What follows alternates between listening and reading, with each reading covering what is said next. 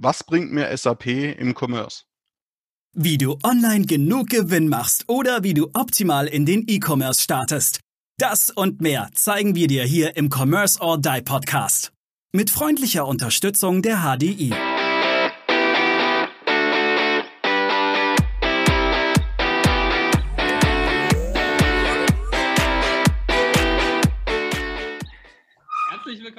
Zur elften Folge mittlerweile des Commerce or Die Online Podcasts. Wir haben heute den Patrick Heider. Äh, ich freue mich sehr.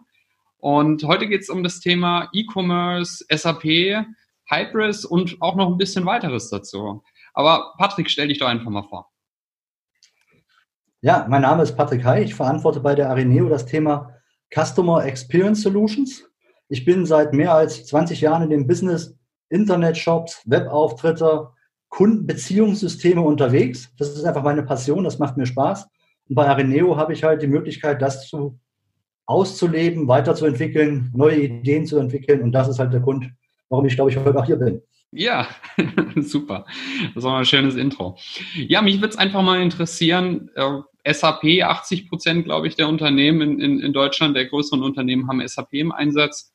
Und äh, B2B-Commerce ist einfach ein wachsender Markt. Ich denke, der wird in den nächsten Jahren sehr stark wachsen. Wie siehst du das Thema und, und gibt es da Lösungen zu, dass ich quasi mein, mein, mein SAP-Buchhaltung, meine, mein ERP-System auch direkt mit meinem Online-Shop verknüpfen kann? Ja, das ist ein Thema, das ist bei der SAP schon sehr, sehr lange sehr präsent.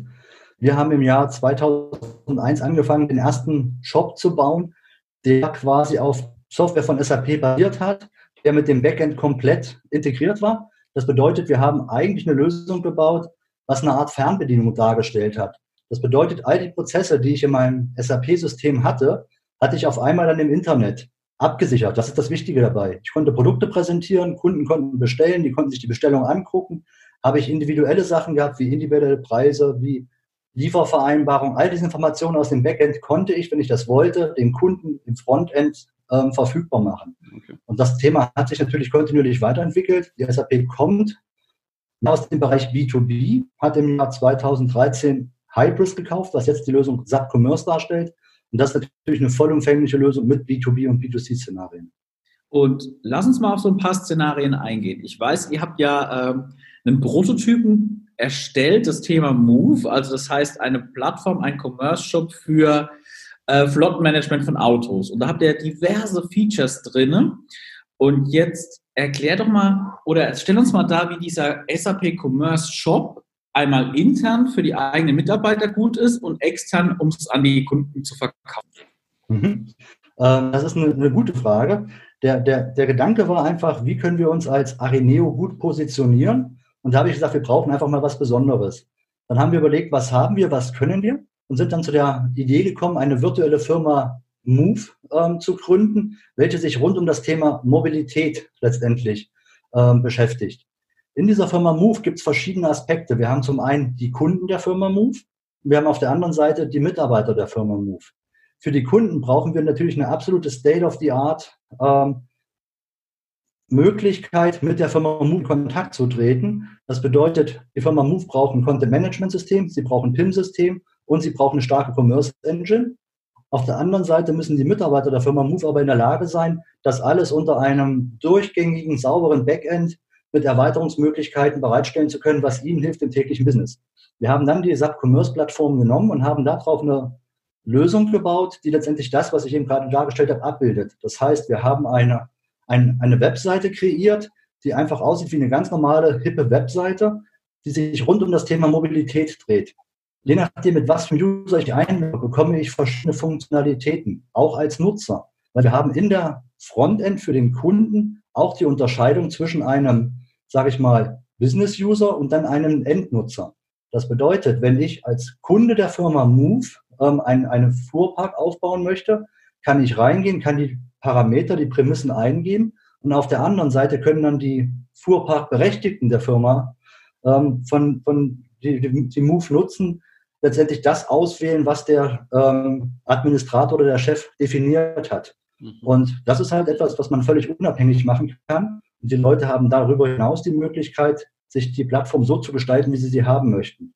Jeder hat andere Business-Vorfälle, jeder hat andere Sachen, die interessieren. Und wir haben dann ein Dashboard gebaut, ähnlich wie beim iPhone, würde ich fast sagen, mit den Apps, wo sich jeder halt das auf den Desktop ziehen kann, was er letztendlich braucht, um seine Businessvorfälle schnell und effizient zu bearbeiten. Okay, das klingt super spannend. Das heißt, ich habe hier eine komplette Individualisierung, nicht nur für mich als Unternehmer, sondern ich kann auch für meinen Kunden eine komplette Individualisierung quasi aufbauen. Absolut.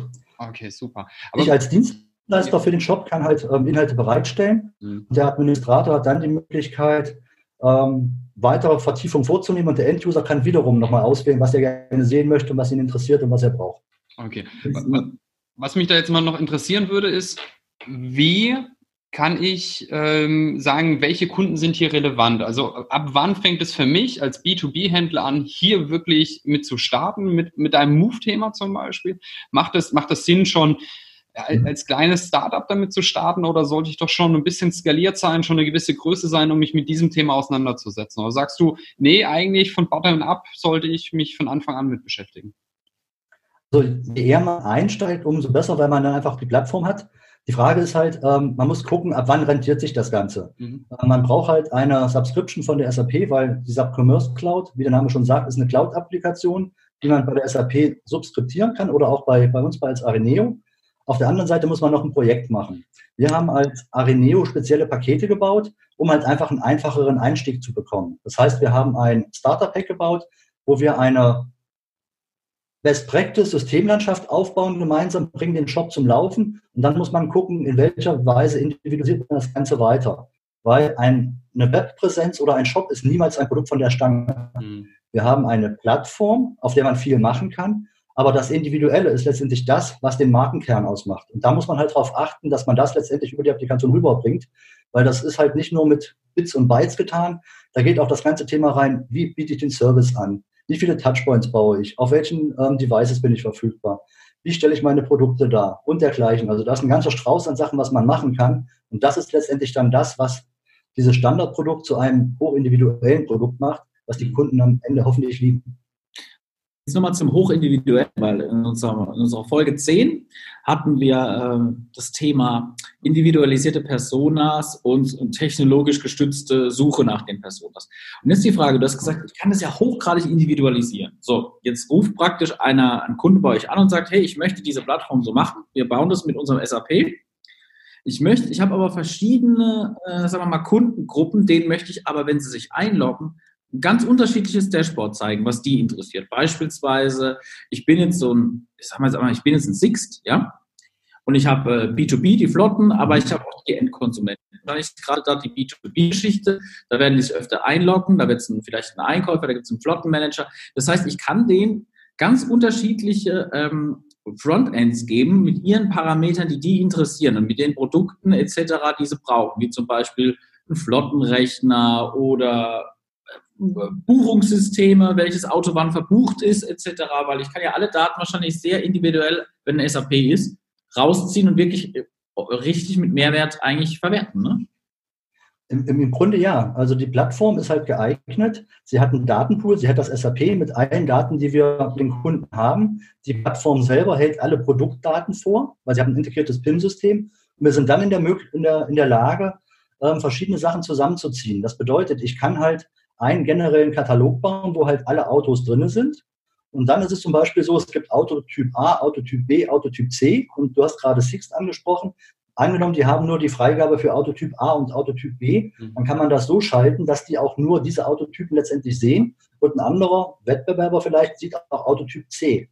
Ähm, das ist überhaupt kein Thema. Da kann man sich das vorstellen, dass wir an die einzelnen Items ein Schloss dran setzen und je nachdem, wer sich einloggt, kriegt einen Schlüsselbund, wo das matcht, diese Informationen werden angezeigt. Und das kann man halt auf einzelne Produktdaten oder Bilder beziehen. Man kann das aber auch auf Funktionalitäten letztendlich beziehen, sodass der Betreiber, der halt das zur Verfügung stellt, kann halt verschiedenste Applikationen bauen, die er letztendlich über Berechtigung steuert. Und das macht dann den Charme aus, wenn man halt die Nutzer auch langsam an, sage ich mal, komplexe Prozesse ranführen kann. Ich kann zunächst halt, sage ich mal, das alles recht einfach halten. Er lernt die Applikation kennen und nach und nach werden weitere Funktionalitäten freigeschaltet, sodass der Nutzer sich nicht überfordert fühlt. Mhm.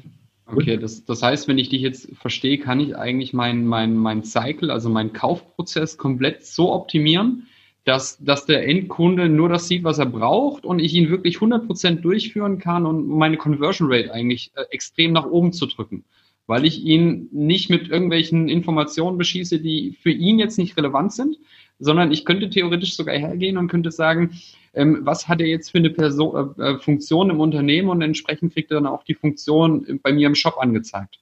Das heißt, ich habe jetzt einen Techniker, also hat er sehr viele Produktdaten. Habe ich jetzt einen Einkäufer, den interessieren die Produktdaten nicht, dann kann ich ihm das tatsächlich nur anzeigen. Also wirklich hoch individual. Absolut. Und da gibt es mehrere Möglichkeiten. Das ähm, SAP Commerce bettet sich ja in das SAP-Portfolio, in das sogenannte Customer Experience Portfolio ein.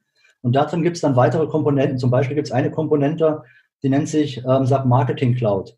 Diese Applikation ist im Hintergrund, sammelt Informationen, auch wenn sie anonymisiert sind und bildet dann, sage ich mal, Entscheidungsvorlagen.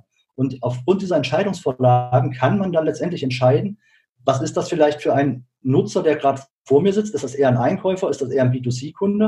Und man kann dann entscheiden, was hat den in der Vergangenheit interessiert? So was präsentiere ich ihm wieder. Was hat er vielleicht in der Vergangenheit gekauft? Dann kann ich ihm Zubehör anblenden. Wir kennen das alle, wenn wir auf gängigen Seiten unterwegs sind, dass uns irgendwelche Informationen angezeigt werden, zu suchen, die wir in der Vergangenheit hatten. Das mhm. Prinzip kann man sich natürlich auch im Shop ähm, verfügbar machen, einfach um halt individuellen Content auszuspielen, der relevant ist. Weil es geht um Relevanz, es geht um Kontext. Und wir haben die Möglichkeit auch, sag ich mal, Elemente so zu bauen, dass wir sagen, ein Einkäufer kriegt bestimmte Informationen angezeigt, ein Produktowner nicht und der Techniker kriegt wieder ganz andere Informationen. Und das entscheiden wir einfach anhand des Profils, was entweder automatisch generiert wird oder wenn er sich registriert und sich eine Rolle zuweist, ähm, oder wir ihm eine Rolle zuweisen, können wir vorselektieren, was er zu sehen bekommt. Ja, das ist jetzt gerade hochinteressant, weil wir hatten vorher in allen Folgen von vielen verschiedenen Shop-Systemen schon geredet, ne? von Magento zu Shopware, sogar zu WooCommerce. Und jetzt kommt ja ein Thema, ich baue mein eigenes Commerce-System aus meinem eigentlich ERP, aus diesem passiv irgendwo liegenden Warenwirtschaftssystem der SAP zusammen. Ähm, wo siehst du da echte Vorteile zu sagen, hey, pass auf, ich habe zwar weil man könnte ja auch sagen, valide, ich habe mein ERP und ich baue mal vorne irgendeinen anderen Shop hin. Was ist für dich so der Vorteil zu sagen, nee, dann bleib ich bei SAP und pflanze dieses SAP doch mal in meine, in meine Weblandschaft rein als Shop? Ich, ich sehe mehrere Vorteile. Zum einen, ähm, man baut ja sich nicht eine eigene Lösung, sondern man greift auf das Portfolio der SAP zu. Und SAP hat vor einigen Jahren, 2013 war es gewesen, ähm, SAP oder Hybris gekauft. Mhm. Ähm, Hybris war seinerzeit Marktführer im Bereich Commerce. Ähm, SAP hat damit sein Portfolio massiv aufgewertet. Und ich sage mal so, dass sie im Backend sehr stark unterwegs sind, wissen wir alle. Und wir haben jetzt, sage ich mal, die Möglichkeit, den Marktführer in Richtung Shop-Technologie mit dem Marktführer in Richtung Backend einen Hersteller letztendlich zu vereinen. Es wurde sehr viel Zeit und Gehirnschmalz investiert, die Sachen zusammenzubringen. Und wir haben ja eine Unmenge an Daten im Backend. Ja? Ähm, wir haben zum Beispiel das große Thema Variantenkonfiguration. Das ist ein großes Thema innerhalb der SAP. Und wenn man halt hört, dass ein Autohersteller über eine Million verschiedene Konfigurationen haben kann, weil man kann ein Auto konfigurieren, man wird keine zwei Autos finden, die eigentlich identisch sind. Das ist eher die Ausnahme. Dieses Wissen möchte man natürlich dem Nutzer nach draußen zur Verfügung stellen, weil der Kunde möchte ja im Internet sein Auto konfigurieren, so wie er es hat. Wir nutzen das alle ab und zu, nicht jeden Tag, aber ein, ein zwei im Jahr, vielleicht spielen wir, vielleicht suchen wir wirklich ein Auto. Und dieses Wissen, sage ich mal, nach draußen zu bringen, das ist mit dem Shop in der, äh, absolut möglich. Wir haben auf der anderen Seite eine Vielzahl im Bereich B2B von individuellen Vereinbarungen. Ich glaube, die Preisfindungsmöglichkeiten, die wir bei SAP haben, sind unschlagbar. Ja, wir haben da ein, ein, ein Set an Möglichkeiten und äh, wenn man das nachbilden möchte im, im, im Shop, dann hat man entweder immensen Aufwand oder man kriegt es nicht eins zu eins und hat also keine konsistenten Daten. Dadurch, dass der Shop aber in der Lage ist, einfach auf diese Informationen zuzugreifen, diese zu nutzen, ähm, haben wir eine ganz anderes, ganz andere Werkzeugkiste, um individuelle Lösungen zu bauen. Ja? Ähm, wir haben weiterhin die Möglichkeit, dass wir sämtliche Vorgänge, die in der Vergangenheit waren, Bestellungen, Lieferungen, Kommissionierung, Produktionspläne, all das können wir anzapfen und können wir, wenn wir wollen, anzeigen von den Möglichkeiten, die sich jetzt auftun innerhalb der, sage ich mal, IT oder auch bei SAP mit Machine Learning, mit künstlicher Intelligenz, möchte ich noch gar nicht drüber nachdenken, was man bauen kann. Nur ein Beispiel noch, wir hatten erst unseren Showcase Move, da haben wir es gebaut, dass wir ein Fahrzeug haben, welches über die SAP Cloud-Plattform letztendlich an den Shop angedockt ist. Und wenn man mit diesem Fahrzeug gegen ein Objekt fährt, wird ein Signal ausgelöst, es wird automatisch ein Ticket angelöst, weil dann irgendwas kaputt ist und man kann der ganzen Sache nachgehen. Das sind nur kleine Beispiele, was man machen kann, was eigentlich weit über das Thema Shop hinausgeht. Das heißt im Endeffekt Internet of Things Anwendungen, die dazukommen, wo er sagt, hey, ich verbinde sogar, das ist so clever, dass wenn irgendwas, jetzt, jetzt spielen wir mal gedanklich, du bist ein Business-to-Business-Anbieter für Ventile, irgendwas, und dann kommt eine Fehlfunktion, das Ding ist sensorüberwacht und dann wird direkt im Shop im ERP eine Bestellung ausgelöst, das ist Kunde XYZ, der braucht das jetzt und kann eigentlich direkt versandt werden. Entweder das, dass man automatisch Ersatzteile bestellt, oder was man auch machen kann, dass einfach der Hersteller die Maschinen vielleicht gar nicht mehr verkauft, sondern er positioniert sie einfach bei seinem Kunden. Er kann dann Features auf Request freischalten oder auch nicht. Er kann überwachen, ist die Maschine gesund, sind halt irgendwelche Sachen, die nicht gesund sind. Er kann verschiedenste Sensordaten zusammenziehen über die ähm, IoT-Plattform, kann dann über künstliche Intelligenz Auswertungen machen. Wir wissen von Beispielen, wo Kunden halt verschiedene Daten zusammenziehen und sagen, hey, wir hatten den gleichen Vorfall vor einer Woche, konnten es nicht deuten und hinterher hatten wir einen Schaden, sodass man diese Information einfließen lassen kann, kann die Power vielleicht runterdrehen, kann Servicetechniker prophylaktisch vorbeischicken und dergleichen. Also es eröffnet sich eine ganz andere Art von Businessmodellen letztendlich für die Nutzer durch die Digitalisierung und die Commerce-Landschaft oder der Shop ist eigentlich viel mehr. Er ist der hm. manuelle Touchpoint zum Kunden, also da, wo er wirklich noch als Mensch-Maschine-Schnittstelle fungiert, mhm. wo er aber auf alle Informationen zugreifen kann, ähm, um halt letztendlich Informationen rauszubekommen. Wir können BI-Reports einspielen, was auch immer, was ihn interessiert, um dann Entscheidungen zu treffen, um halt dann, sage ich mal, auf der menschlichen Ebene zu interagieren. Okay. Äh, was mir jetzt direkt in den Sinn kommt, weil man das Thema möchte ich gerade nochmal ganz kurz auffassen, und zwar das Thema Nachhaltigkeit äh, beschäftigt Daniel und mich auch gerade so ein bisschen. Das bedeutet, ich kann ja diese Maschine komplett mit Sensoren ausstatten und die merkt jetzt vielleicht, hoppla, da ist irgend so ein kleines Teil kaputt. Das wird direkt gemeldet. Normalerweise wird die Maschine wahrscheinlich irgendwann komplett kaputt gehen und ich müsste sie entsorgen und müsste mir eine neue anschaffen. Und so kann ich dann quasi direkt merken, hey, hier ist ein kleines Teil kaputt, das wird ausgetauscht und die Maschine läuft viel länger. Ich kann sie viel nachhaltiger einsetzen. Also das ist ja ein riesiger Rattenschwanz im Prinzip den das mit sich bringt. Im Grunde, wie man es auch in den, in den Autos heute schon kennt, ja, die melden ja auch schon aufgrund von Sensoren irgendwelche Sachen, fahr mal in die Werkstatt, bei einer gelben Lampe, bei einer roten Lampe bleib einfach stehen und warte, bis der Service kommt. Ja. Genau das Gleiche können wir eigentlich für jedes Objekt machen. Und wir können halt über diese Landschaft letztendlich ein Interface schaffen, wo man das sieht, wo man auch, sage ich mal, korrekturierend eingreifen kann. Ähm, ist genau der Ansatz. Das heißt, sagen ist ja auch so ein Schlagwort in den Medien, digitaler Zwilling. Das heißt, dieses SAP mit dem Commerce etc. gibt dir natürlich, so wie ich das, dich jetzt verstanden habe, die ideale Möglichkeit, dir einen digitalen Zwilling von deinem Produkt abzubauen und das nicht nur Service verkaufen, sondern wirklich auch, wie du es gesagt hast, das Geschäftsmodell zu überdenken, dass du vielleicht nur Nutzungsrechte verkaufst daran etc. Und das sehr genau ausgesteuert mit der Plattform, sodass du, wenn du sie besuchst, gleich siehst, was du genutzt hast. Ähm, vielleicht, wenn sich der Verkäu äh, Einkäufer von deinem Unternehmen einloggt, der sieht die Bestellungen, die Rechnungshierarchie. Das heißt, je nach Zielgruppe, die sich dann einloggt bei dir, in dieser Webplattform sieht also wirklich die Inhalte, die für ihn konfiguriert sind. Kann es auch sein, große Frage zum Abschluss, dann lasse ich, dir, lasse ich jetzt Zeit zum Antworten. Ähm, kann es auch sein, dass ich direkt aus, de, aus der, aus der Datenbank auch 3D-Konfigurationen von Produkten rausziehe und die dann erlebbar mache? Denkbar. Ähm, es gibt eine Vielzahl, also ähm, wenn man 3D-Informationen hat, kann man die ähm, letztendlich erlebbar machen. Wir haben das Thema gerade mit einem Partner im Bereich Ersatzteile wo man halt die Maschine letztendlich auf dem Computer auseinandergehen kann, kann reintrillen, kann dort letztendlich das Ersatzteil, was mitunter kaputt ist, weil ich davor stehe, identifizieren, kann das bestellen. Wir haben das schon mal in der Vergangenheit auch überlegt, ähm, das Ganze mit VR-Brillen zu koppeln, dass es noch plastischer wird. Ähm, aber ein anderer Punkt ist, ähm, der digitale Zwilling ist bei SAP ein großes Thema gehört aber nicht in den Bereich des Shops, sondern das ist eine andere Komponente, wo das bei SAP verortet wird. Aber das Schöne ist halt, das spielt bei SAP halt alles zusammen. Die haben das zentrale ERP, die haben eine Komponente für Personalwesen, die haben ein, ähm, eine Komponente, wo man halt letztendlich Maschinen verwalten kann. Ja, wir haben das ganze Thema Produktion, Sales, Marketing und je nachdem, was es für ein Themengebiet ist, habe ich die Möglichkeit, aus dieser zentralen Plattform Commerce letztendlich darauf zuzugreifen. Nicht alles ist schon da, aber die Interfaces sind da und die Erweiterungsmechanismen sind da. Und das Schöne ist halt gerade, SAP baut die Lösung gerade so um, dass die in der Cloud absolut sauber funktioniert. Das, das ist auch State of the Art. Und wir haben dann auch Erweiterungsmechanismen. Ähm, man in Richtung Microservices geht. Das heißt, ich baue gar keine Erweiterung mehr direkt im Commerce, sondern ich baue mir eine generelle Erweiterung. Der Klassiker, von dem ich mal ganz gern bei meinen Kunden erzähle, ist eine Adressvalidierung. Mhm. Ja? Die kann ich im Commerce bauen, weil da brauche ich sie als erstes. Jetzt habe ich aber ein CRM-System und jetzt ruft einer an, da möchte ich natürlich diese Adressvalidierung auch gern nutzen. Dann wäre es ja blöd, wenn ich die noch bauen muss. Dann ist es eigentlich viel besser, wenn ich die Adressvalidierung entweder über einen Service zukaufe, was geht, oder wenn ich einen eigenen Datenbestand habe, dass ich den so ansteuerbar mache, dass ich den von verschiedenen Applikationen nutzen kann. Sowohl SAP als auch von außerhalb. Und das ist absolut möglich und ähm, machbar heutzutage. Das Thema Micro-Apps, Power-Apps ähm, ist ja eigentlich mittlerweile bei, bei allen großen Anbietern so ein Thema. Ne? Also egal welches System ich nutze, ich baue Micro-Apps, um trotzdem mein System auch an andere Produkte anzuflanschen. Ich weiß von Microsoft, dass die da auch sehr stark momentan agieren.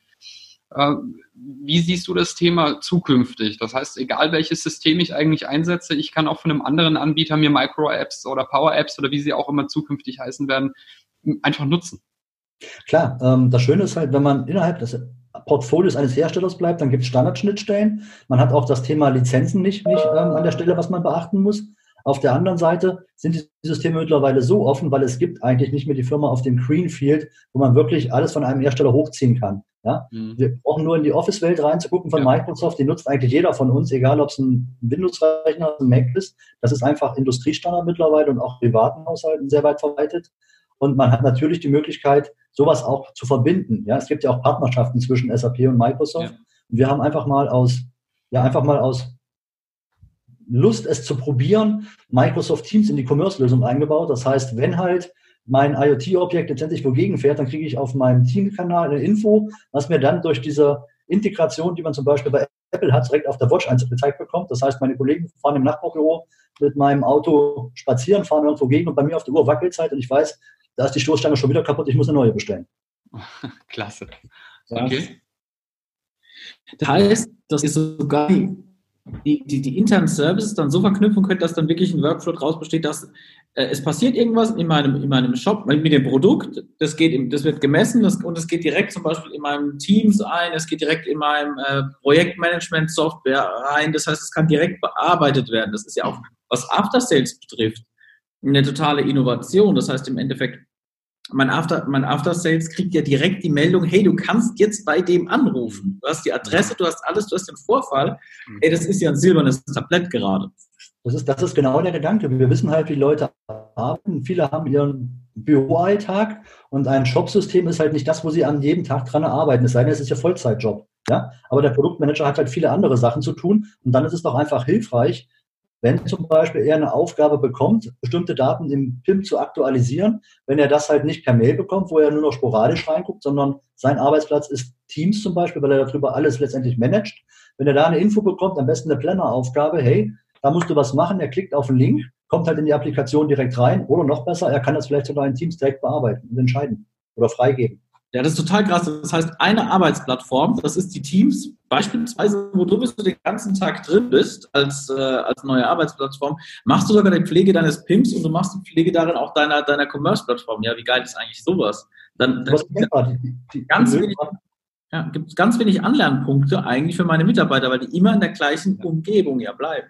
Ja. ja. das ist halt das Konzept. Wir wollen für den Kunden eine Customer Lounge, also einen Ort, wo er sich wohlfühlt. Wir wollen aber auf der anderen Seite eine Mitarbeiter Lounge haben, also das Gleiche. Der soll einfach einfach intuitiv arbeiten können, sich auf sein Tagesgeschäft konzentrieren. Und ich sage mal so, wir kennen alle Happy, Happy Wife, Happy Life. Ja, wenn wir ja. den Kunden zufrieden haben und Mitarbeiter, dann ist der Mensch auch zufrieden, weil dann läuft es einfach. Ja, aber ich, das, das ist tatsächlich ein riesiges Problem. Also ich, ich betreue IT jetzt auch schon ein paar Jährchen mit und wir hatten am Anfang immer das Thema, ich habe unglaublich viele Produkte benutzt. Und ich habe immer überall einen eigenen Benutzer gehabt und ein eigenes Kennwort und die Kennwörter hatten andere Cycles und das hat nie miteinander harmoniert. Ich habe da Daten gehabt, ich habe hier Daten gehabt und ich konnte die nicht miteinander verknüpfen. Äh, das, Patrick, das ist jetzt mein Learning hier raus. Ich habe eigentlich durch dieses SAP Commerce in ein, einem System habe ich meine Daten, ich kann die quasi vergolden, weil das war das, was wir in dem vorigen Podcast hatten. Ich habe ganz, ganz viele Informationen und Daten, ich, ich kann die aber nicht in Relation miteinander setzen und, und ich, ich kann die nicht richtig gewichten und ich kann äh, meine Informationen nicht gezielt an meine, an meine Zielgruppe geben. Und, und hier kriege ich die ja komplett raus. Das heißt, ich kann sagen, der Ingenieur braucht die Daten, der Einkäufer braucht jetzt aber im Prinzip, den, den interessieren nicht die Fakten zu dem Produkt, sondern den interessiert der Preis und die Bestellzeit. Ja, also super, super spannend. Das, das, ist genau, noch, wird mich das ist genau, äh, das ist ja. genau das, was, was, du sagst. Wir haben halt mit, mit der Commerce-Lösung einfach eine Aggregatsfunktion. Wir können verschiedenste Systeme, klar vorläufig oder, oder vorrangig SAP-Systeme, weil die Standardschnittstellen da sind, aber auch Fremdprodukte so aggregieren, dass wir nach vorne was bauen, was einfach einzigartig ist. Ja. Wo dann der jeweilige Zielgruppentyp genau das findet, was er braucht. Das ist unsere Mission. Okay, super. Ich glaube, wir könnten noch eine Stunde über dieses Thema diskutieren. Oh ja. ähm, ich mache jetzt einfach direkt mal den Vorschlag, das ist nicht abgesprochen, aber Patrick, ich würde mit dir gerne noch mal eine Folge aufnehmen, wo wir uns über das Thema äh, B2B, äh, Machine Learning, IoT unterhalten, weil ich glaube, da gibt es ganz, ganz, ganz viele spannende Themen, gerade im Thema Nachhaltigkeit, wie, wie ich das umsetzen kann. Mich würde aber interessieren, wenn ich jetzt keine SAP, sondern ich gehöre zu den 20 anderen Prozent, äh, kann ich mich trotzdem bei dir melden? Macht das Sinn? Ähm, ich habe Microsoft D365 zum Beispiel. Ja klar, gar kein, gar kein Problem, weil ähm, wir haben den Vorteil mit der aktuellen Lösung von, aus dem Hause ähm, SAP, dass sie halt zugekauft ist und ist dadurch aus der DNA heraus Backend-Agnostik. Das heißt, in der Vergangenheit waren die darauf ausgelegt, mit verschiedensten Backends zu arbeiten. Mhm. Natürlich hat SAP stark in ihre eigene Produktfamilie das Ganze integriert, aber die ganzen Tools sind noch da, um halt mit jeglichen Systemen zu arbeiten. Ja? Und ich meine, die Welt ist eine heterogene und das baut man auch nicht aus, das funktioniert weiter und das ist auch das, was wir täglich tun. Okay, super. Ja, dann ähm, Daniel, hast du ja, noch was? Ich, ich habe noch was, ich habe noch was, Patrick. Ähm, deine goldene Regel. Nachdem jetzt unsere Zuhörer ich glaube, wir haben schon eine halbe Stunde gesprochen mittlerweile. Das ist ein Flug vergangen, echt, was super interessant. Die goldene Regel. Was soll unser Verbraucher aus diesem Podcast heute für sich, für sich mitnehmen? Wie, wie starte ich? Was, was, sag was ist denn für dich heute?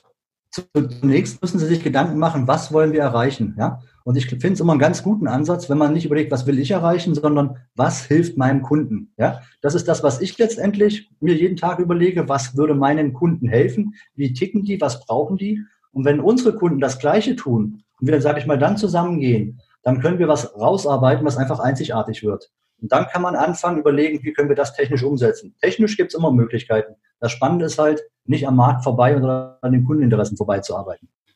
Das ist super spannend, weil ich glaube, jeden Podcast, den wir jetzt so in die letzte Zeit aufgenommen haben, wo es um das Thema Shop ging, immer wieder die Aussage von ganz vielen verschiedenen, schaut, was euer Kunde will. Nicht, was wollt ihr, sondern wie möchte mein Kunde konsumieren? Ich glaube, ja. das ist es jetzt auch einfach nochmal diesen Podcast zusammengefasst, kurz was braucht mein Kunde tatsächlich an Informationen? Wie möchte er einkaufen? Wie muss sein Erlebnis sein und nicht wie muss mein Erlebnis sein? Das hatten wir jetzt ganz häufig. Mega.